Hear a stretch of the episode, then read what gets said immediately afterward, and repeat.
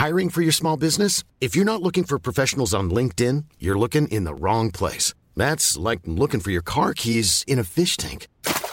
LinkedIn helps you hire professionals you can't find anywhere else, even those who aren't actively searching for a new job but might be open to the perfect role. In a given month, over 70% of LinkedIn users don't even visit other leading job sites. So start looking in the right place. With LinkedIn, you can hire professionals like a professional. Post your free job on linkedin.com slash people today.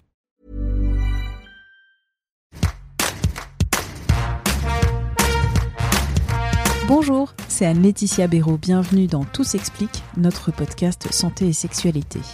Avant de commencer une info, vous avez une question de sexualité, de santé, on peut vous répondre. Comment faire? Vous nous laissez un message vocal sur notre répondeur, le lien est dans nos articles Tout s'explique sur 20minutes.fr ou sinon, vous nous écrivez à l'adresse mail audio-20minutes.fr. On transmet vos questions à des professionnels qui vous répondent dans ce podcast. Une remarque, nos podcasts ne peuvent pas remplacer une consultation médicale. Aujourd'hui, on va répondre à une auditrice qui nous a envoyé ce message. J'ai accouché d'une petite fille il y a cinq mois. Après l'accouchement, j'ai eu une déchirure. Ça fait extrêmement mal. Donc, j'ai même pas eu le courage d'aller faire une autre consultation après l'accouchement, de peur qu'ils ne me disent que c'est les points de suture sont mal faits. J'ai l'impression qu'il y a un bout de chair qui pend à l'entrée même du, vagin et il y a un tout petit petit trou aussi, comme si là le médecin avait sauté cette partie.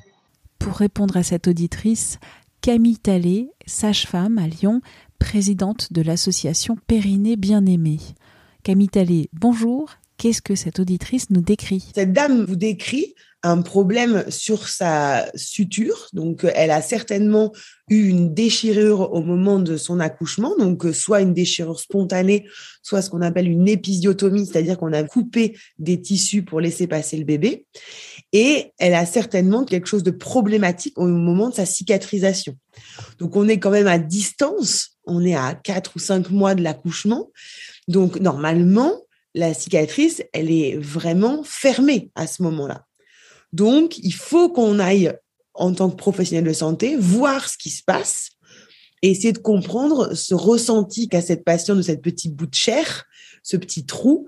Il y a certainement un problème qui est apparu pendant sa cicatrisation. On va parler cette déchirure, donc euh, c'est quand le bébé est sorti, donc le bébé qui est sorti du vagin, c'est une déchirure du périnée. Alors c'est quoi le périnée? En fait, on appelle ça une déchirure du périnée, mais c'est un peu plus euh, large que ça. C'est-à-dire que le périnée, c'est le muscle, c'est ce qui vient fermer la cavité abdominale, qui s'insère partout sur notre bassin. Et puis, à l'intérieur du vagin, vous avez de la muqueuse vaginale et à l'extérieur, vous avez la peau autour des lèvres externes et entre le vagin et l'anus. Et en fait, quand le bébé naît, soit il y a des tissus qui vont se déchirer un peu, donc un peu la peau, un peu le muscle du périnée et un peu la muqueuse vaginale, soit nous, en tant que professionnels, on est obligé de couper parce que soit il faut qu'on fasse naître le bébé rapidement, soit parce qu'on voit que les tissus vont certainement beaucoup plus se déchirer que si on coupe un peu plus tôt. Donc, nous, en tant que professionnels de santé, on regarde ce périnée au moment de la sortie de la tête du bébé et on va décider selon certains critères. Si c'est on laisse passer le bébé tranquillement et ça va se déchirer de manière naturelle, ou on prend les devants avec une épisiotomie. Il faut bien entendre que l'épisiotomie, ce n'est absolument pas systématique et c'est sur une indication médicale. Ensuite, des tissus qui vont se déchirer spontanément, il y en a beaucoup. Beaucoup, beaucoup de femmes vont avoir des déchirures simples, spontanées, donc un peu la peau, un peu le muscle qui est en dessous et un peu le vagin, la muqueuse vaginale qui est à l'intérieur du vagin. Le personnel médical, personnel soignant, fait cette petite épisiotomie. Normalement, ça dure combien de temps, cette cicatrisation? En théorie, on va dire que c'est entre trois semaines et euh, trois mois pour avoir quelque chose de vraiment bien fermé. La cicatrisation se fait très rapidement. Le vagin cicatrise très vite. Le muscle, ben, il est caché entre ces deux euh, parois, donc on va pas le voir. Et ce qu'on va surveiller, c'est ce qui se passe sur la peau, c'est là où ça peut mettre le plus de temps à cicatriser et où peut y avoir parfois des petites désunions, c'est-à-dire que euh, soit un, point à sauter, soit la cicatrisation se fait un peu moins bien et les deux bords de la cicatrice se mettent pas bien l'un contre l'autre. Mais normalement, en trois semaines, c'est terminé. Donc, cinq mois après, qu'il y ait toujours le ressenti de chair qui pende et un petit trou sur la suture, ce n'est pas normal. Absolument. On ne doit pas du tout, du tout avoir ce genre de ressenti après un accouchement, mais ça nécessite un examen parce que on ne peut pas savoir juste comme ça déjà où est ce trou? Est-ce que ce trou est dans la cicatrice? Est-ce que ce trou est entre le vagin et l'anus? Enfin, il peut y avoir plein de choses possibles. Cette petite peau, est-ce que c'est parce que quand on a recousu, on a fait sortir un petit bout d'hymen alors que d'habitude il était dans le vagin et donc la femme ressent quelque chose de nouveau? Ou est-ce que c'est effectivement mal suturé et on a une excroissance de peau qui sort de la cicatrice? Donc en fait, c'est impératif de venir visualiser cette cicatrice. Il faut qu'il y ait quelqu'un, un médecin ou une sage-femme, qui voit cette cicatrice, qui aille examiner cette patiente pour comprendre ce qui se passe. Qu'est-ce qui peut se passer, donc dans le cas de cette auditrice, qui arriverait à, trouver le courage de rencontrer une sage-femme ou un médecin? Cette patiente, elle va arriver à la consultation euh, pour qu'on aille euh, voir sa vulve.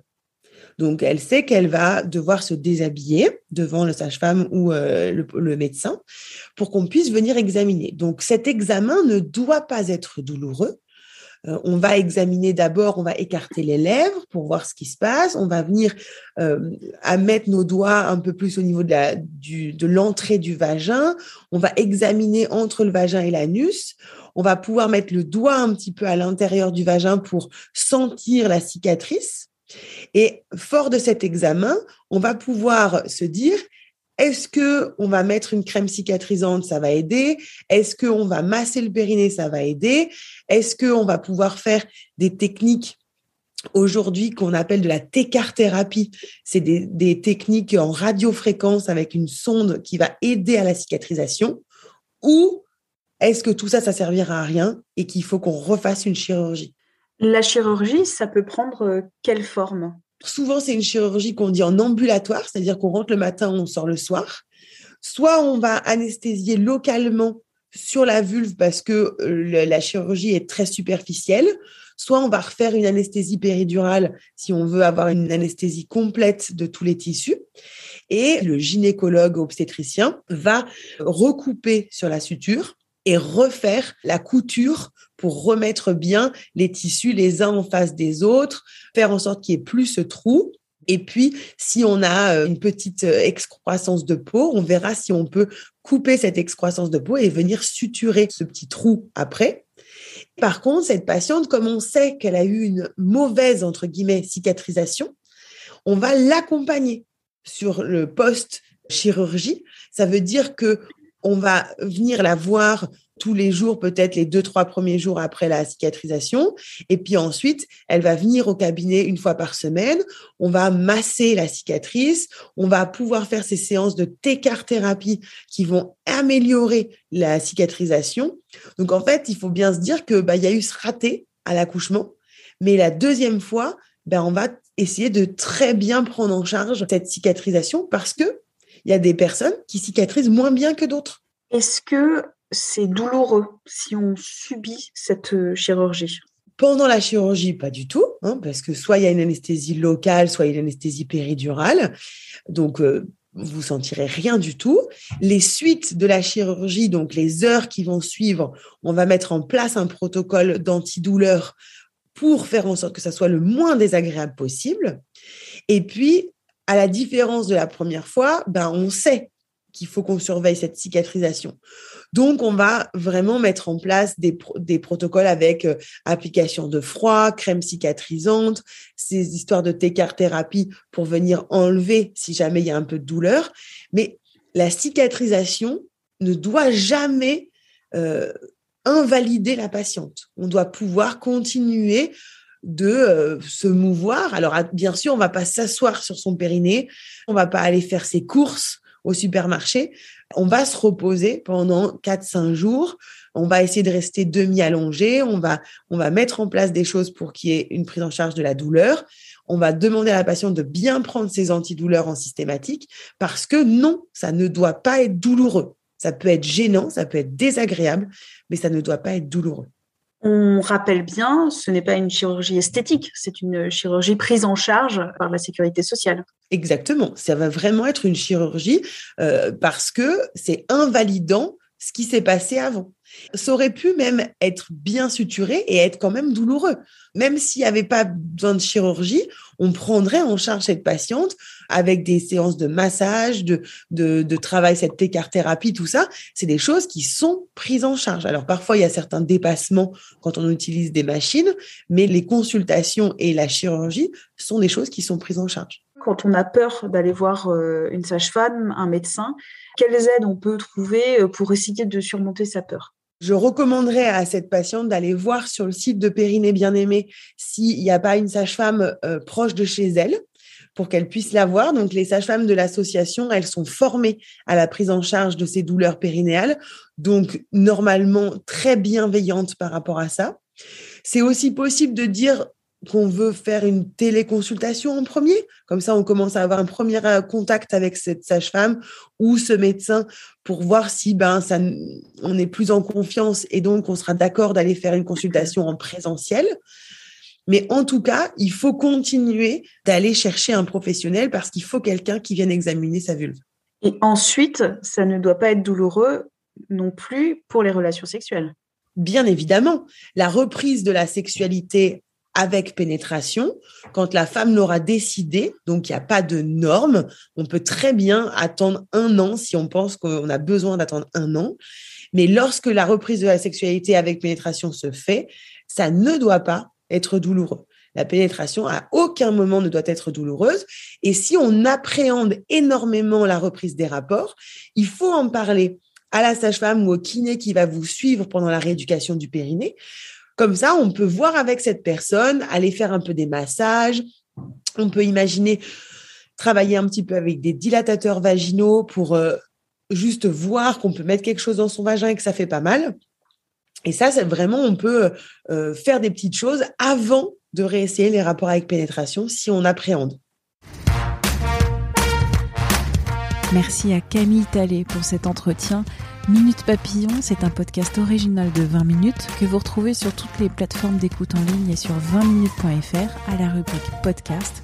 N'hésitez pas à vous abonner pour faire grandir la communauté et retrouver facilement notre millier d'épisodes déjà diffusés. Pour nous contacter, vous pouvez laisser des commentaires sur la plateforme Apple Podcast ou nous écrire à audio-20minutes.fr. On se retrouve très vite. D'ici là, portez-vous bien.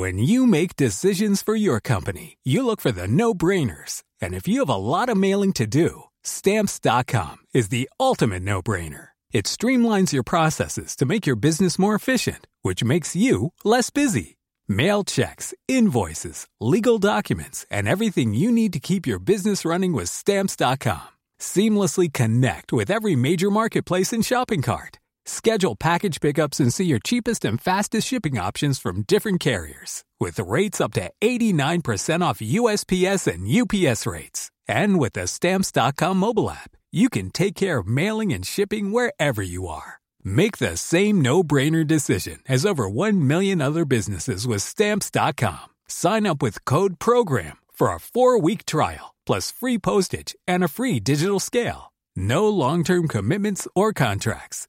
That's stamps.com. Code program.